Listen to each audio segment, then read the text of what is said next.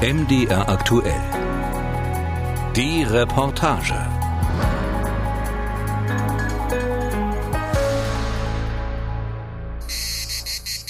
Mitte August ist es eh viel zu heiß auf der Insel. Deshalb feiern die Zyprer die Unabhängigkeit nicht am Jubiläumstag, sondern am 1. Oktober, wenn sich die Sommerhitze etwas gelegt hat. Aber eigentlich ist den Zyprern überhaupt nicht zum Feiern zumute, sagt Regierungssprecher Kyriakos Kouchios im Präsidentenpalast in Nikosia. Er legt die Stirn in Falten und sagt, seit 46 Jahren hält die Türkei den Norden unserer Insel besetzt. Solange das so bleibt, gibt es nichts zu feiern.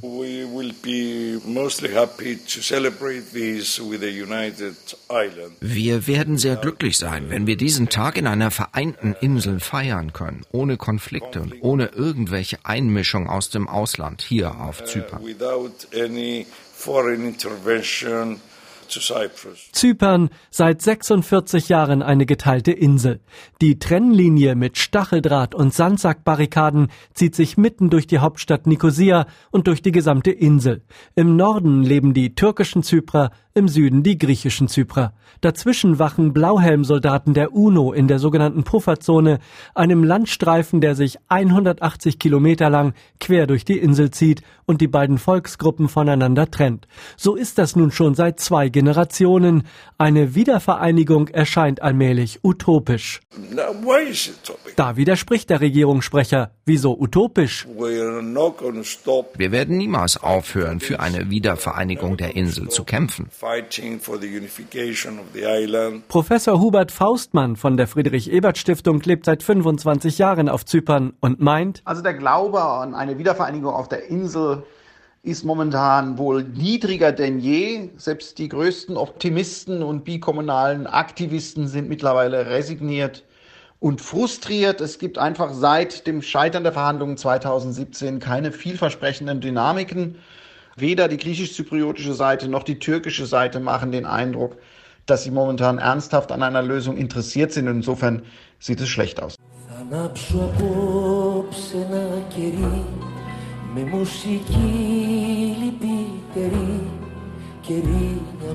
Ich werde heute Abend eine Kerze anzünden und Musik spielen, mein trauriges Kirinia. Die Vertriebenen des nordzyprischen Hafenstädtchens Kyrenia trauern ihrer Heimat nach. Sie hoffen, nach einer Wiedervereinigung zurückkehren zu können in ihre Häuser. Davon singen sie in ihren Liedern. Aber in diesen Häusern leben jetzt türkische Familien, die die Stadt Girne nennen. Man spricht dort Türkisch, man bezahlt mit türkischen Lira. Im Juli 1974, als die türkischen Truppen hier an Land kamen, wurden alle griechischen Zyprer aus ihren Häusern verjagt. Niki Pisi, Tochter eines griechisch-zyprischen Vaters und einer deutschen Mutter, war sechs Jahre alt, als plötzlich der Krieg in ihre Heimatstadt kam. Wir haben die Bombardierung erlebt, als mein Vater meine Cousine getauft hat. Die Kirche bebte damals.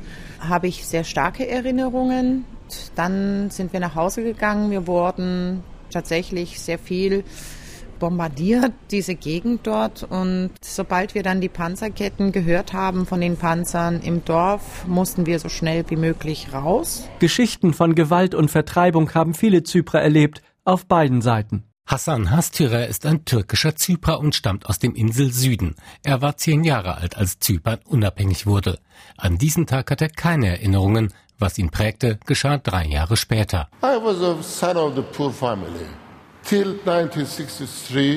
Ich bin Sohn einer armen Familie. Bis 1963 hatte ich nie eine nagelneue Hose. Bis dahin musste ich immer die Hosen meines älteren Bruders auftragen. Dann sollte ich eine neue bekommen. Im Dezember wurde begonnen, sie zu nähen. Zum Bayram im Januar war sie fertig. Ich probierte sie an und sie saß super. Ich habe sie mir immer wieder angeschaut. Dann haben die griechischen Zyprer unser Haus angegriffen. Wir mussten fliehen. Auf einem Hügel sahen wir uns um. Das Haus stand in Flammen. Meine Eltern weinten um unser Haus. Ich weinte um meine Hose. They're crying our house, I crying my trouser. Die Unabhängigkeit der gesamten Insel hatte nur drei Jahre gehalten. Der 16. August im Inselnorden sei er deshalb kein Grund zum Feiern, sagt Rassi Reschat, Chefredakteur der Tageszeitung Kybris Postası in der türkisch-zyprischen Hauptstadt Lefkoşa. Im Norden bedeutet dieser Tag weniger als nichts. Anders sei das mit dem 16. August 1974. Der 16. August ist der 46. Jahrestag des Endes der Friedensmission, also der Intervention der türkischen Armee 1974 gegen den griechischen Putsch. Das sei für die türkischen Zyprer der eigentliche Feiertag, der Tag der Befreiung. Doch der Reihe nach. Wie kam es zu der Unabhängigkeit und warum scheiterte sie nach nur drei Jahren? Die Zypern-Türken hätten die Unabhängigkeit gar nicht gewollt, sagt Tosun Barceli, eremitierter Professor für Politikwissenschaften am King's College der Universität von West Ontario in Kanada. Er ist Zypern-Türke, aber wuchs im heutigen Südteil der Insel auf. Als 1960 die Unabhängigkeit ausgerufen wurde, war er 16 Jahre alt. It was compromised. The Greek Cypriots led by nationalist leaders wanted to join Cyprus with Greece. Es war ein Kompromiss. Die von Nationalisten geführte griechische Volksgruppe wollte, dass Zypern ein Teil von Griechenland wird. Die türkischen Zyprer lehnten das ab. Darin stimmten sie mit der britischen Kolonialregierung überein. Später änderten sie ihre Meinung in Richtung einer Teilung. Nachdem die Feindseligkeiten zwischen den Bevölkerungsgruppen fünf Jahre lang andauerten, stimmten Griechenland und die Türkei der Unabhängigkeit als Kompromiss zu. Die türkischen Zyprer seien dabei gut weg weggekommen, sagt Tosun Baceli. Sie stellen 20 Prozent der Bevölkerung, aber die Einigung sah für sie 30 Prozent der Sitze im Parlament vor, 30 Prozent der Verwaltungsjobs, 40 Prozent in der Armee und so weiter. Die griechischen Zyprer hatten also gute Gründe, frustriert zu sein. Baceli meint, ein entscheidender Fehler sei gewesen, die Bedingungen der Unabhängigkeit auszuhandeln, ohne die beiden Volksgruppen einzubeziehen. Als 1963 der griechisch-zyprische Erzbischof Makarios als erster gewählter Präsident des Landes mit einer Verfassungsänderung die politischen Minderheitsrechte der türkischen Zyprer beschneiden wollte, eskalierte der Konflikt. Mindestens 350 türkische und 200 griechische Zyprer kamen ums Leben.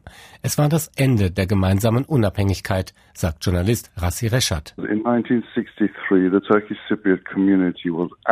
1963 wurde die türkische Bevölkerung aus der Republik ausgeschlossen. Sie Sie wurden von der übrigen Bevölkerung in Enklaven separiert. Sie lebten wie Flüchtlinge auf ihrer eigenen Insel.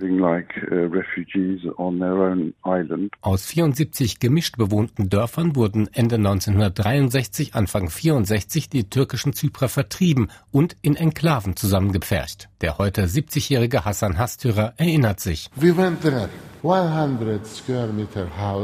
kamen dorthin. In einem 100 Quadratmeter großen Haus waren mehr als 70 Leute. Es gab kein Licht, keinen Strom.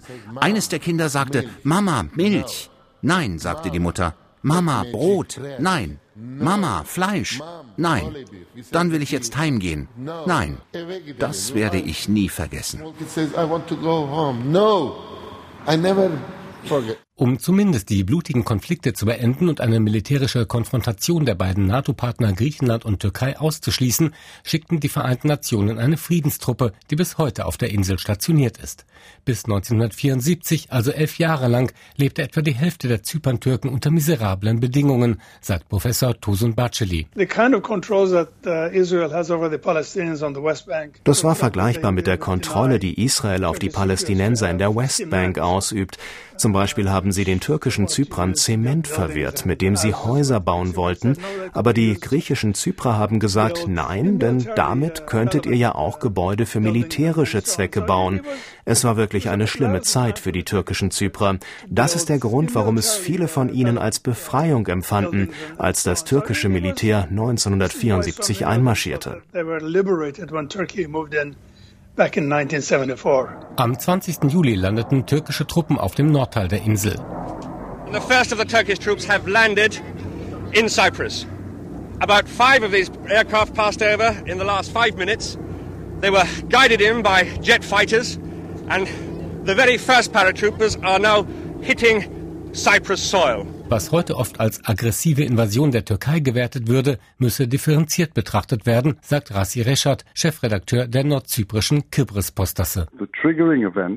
Der Auslöser war, dass es einen Militärputsch gab. Griechische, zyprische Nationalisten setzten Präsident Makarios ab, mit Hilfe von Offizieren aus Griechenland, das damals von einer Militärjunta regiert wurde. Es begannen blutige Unruhen unter den griechischen Zyprern. Diejenigen, die einen Anschluss an Griechenland wollten und diejenigen, die unabhängig bleiben wollten, bekämpften sich gegenseitig. Währenddessen gingen die Massaker an den türkischen Zyprern weiter. Die Regierung in Ankara berief sich auf ihr Interventionsrecht als Garantiemacht neben Griechenland und Großbritannien.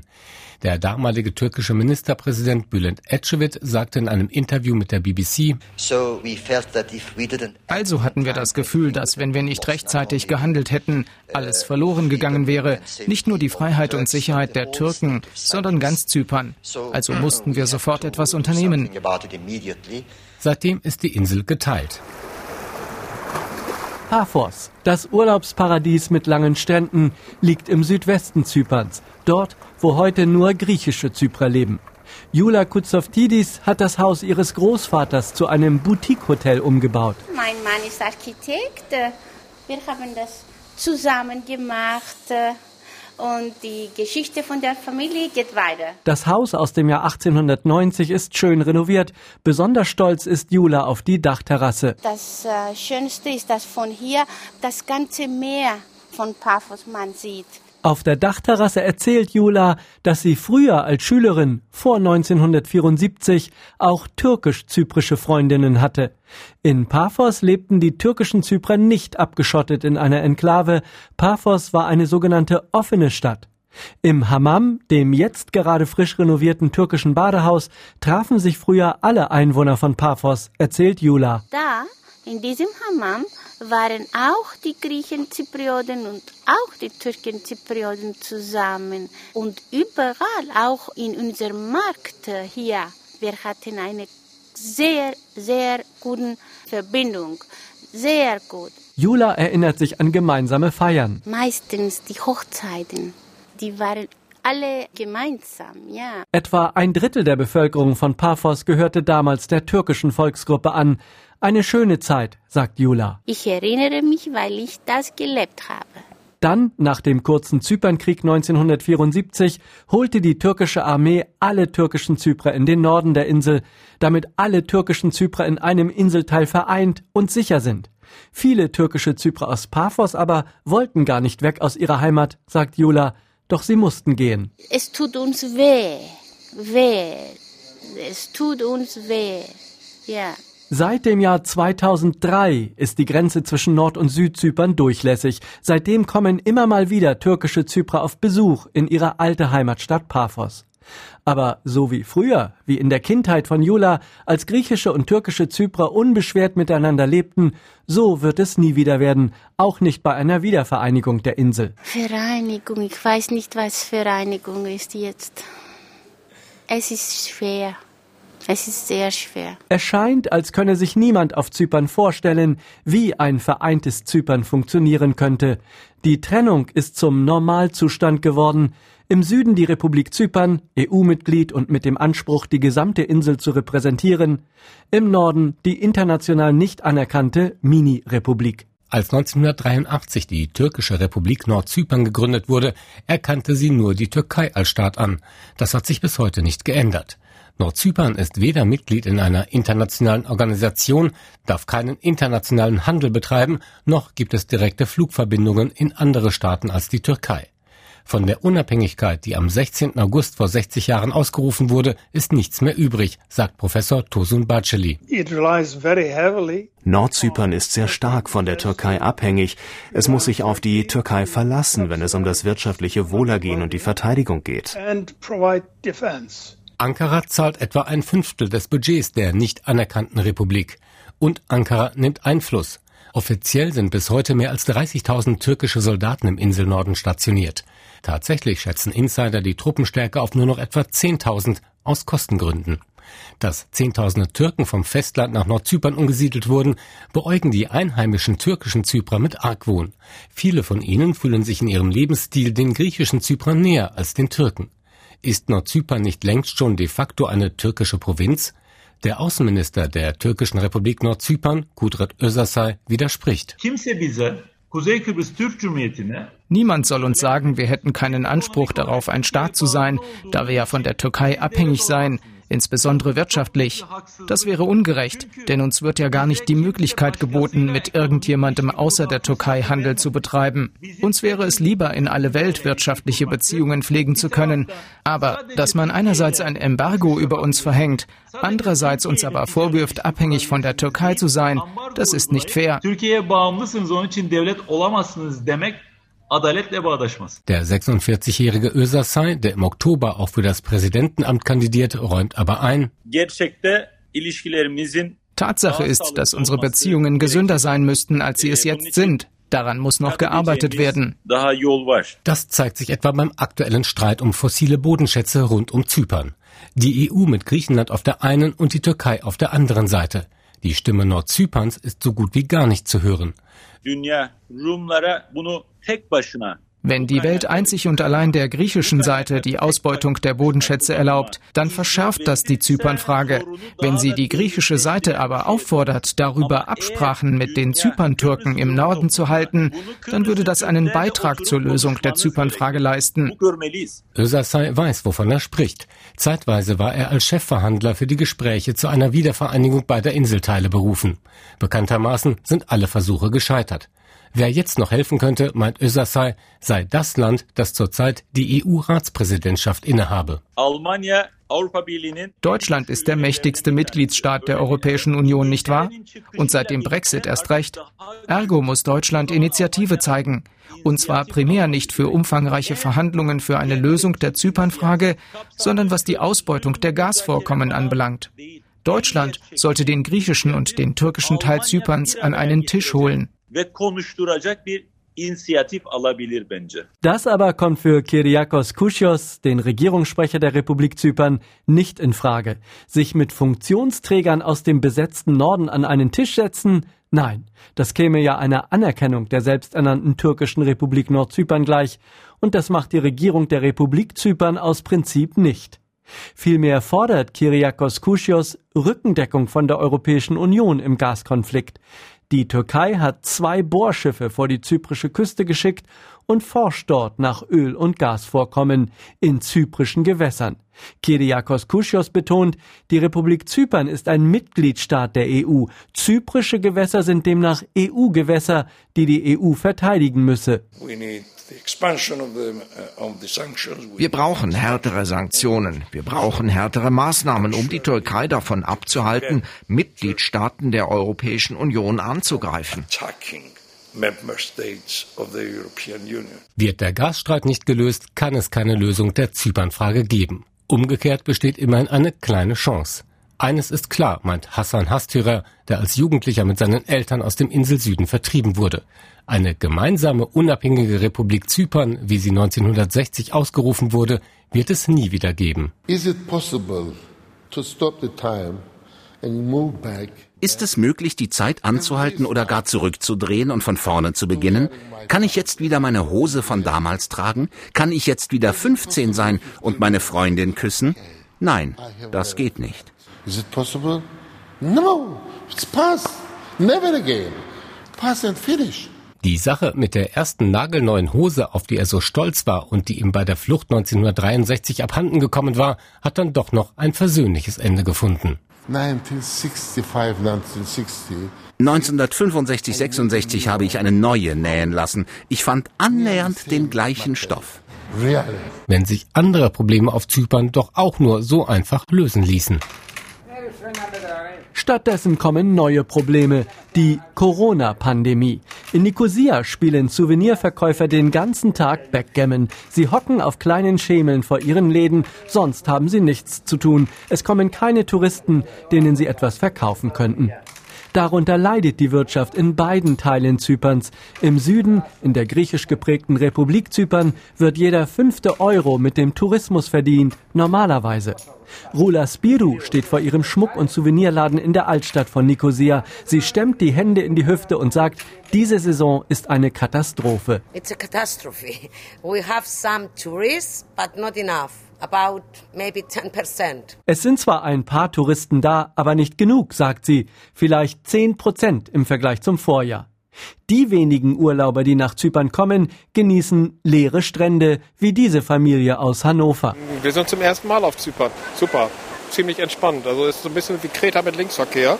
Wir haben wirklich schon viele Eindrücke sammeln können und sind sehr angetan. Linksverkehr, ein Überbleibsel aus der britischen Kolonialzeit und die Sprache Englisch. Wenn Zyprer heute mit Menschen der anderen Volksgruppe reden möchten, nutzen sie meist Englisch, wie die 27-jährige Andri Christofidis aus Südnikosia. Sie war erst vor drei Jahren zum ersten Mal im anderen Teil ihrer Heimatinsel. Das hat mir die Augen geöffnet, sagt sie. Seither setzt Andri ihre ganze Kraft für die Aussöhnung der beiden Volksgruppen ein. Sie hat das zu ihrem Beruf gemacht. Andri arbeitet im Home for Cooperation, dem Heim für Zusammenarbeit, in dem meist junge Leute aus beiden Volksgruppen Kinderfeste organisieren oder Workshops anbieten. Viele Zyprer treffen hier zum ersten Mal in ihrem Leben jemanden von der jeweils anderen Volksgruppe. Das Home for Cooperation liegt auf neutralem Boden, nämlich in der Pufferzone. Niemand muss also in den anderen Inselteil, um hierher zu kommen. Davor nämlich, auf die andere Seite zu gehen, schrecken bis heute viele Menschen zurück. Derzeit ist die Grenze zwischen den beiden Inselteilen eh nicht so durchlässig wegen unterschiedlicher Corona-Vorschriften. Aber André und ihre Mitstreiter leben vor, wie ein Zypern ganz ohne innere Grenze aussehen könnte. Bedeutet Ihnen der 60. Jahrestag der Unabhängigkeit Zyperns etwas? Schließlich wurde damals eine Republik für griechische und türkische Zyprer gegründet. Andri muss kurz überlegen. 60 Jahre. Hm. Ich denke, wir konzentrieren uns hier eher darauf, endlich diese Grenzlinie loszuwerden, die Pufferzone und all die Checkpoints und nicht ein Jubiläum zu feiern. Die Grenzlinie loswerden, das klingt nach dem Wunsch einer schnellen Wiedervereinigung Zyperns. Aber da winkt die 27-Jährige ab. Ich weiß nicht, ob das noch zu meinen Lebzeiten passieren wird. Uns kommt es vor allem darauf an, Menschen zusammenzubringen. Menschen von den verschiedenen Volksgruppen. Und selbst wenn das nicht passiert, die Leute sollen endlich ohne diese schrecklichen Vorurteile gegen die jeweils andere Volksgruppe aufwachsen. Sie sollen in den anderen den Menschen sehen.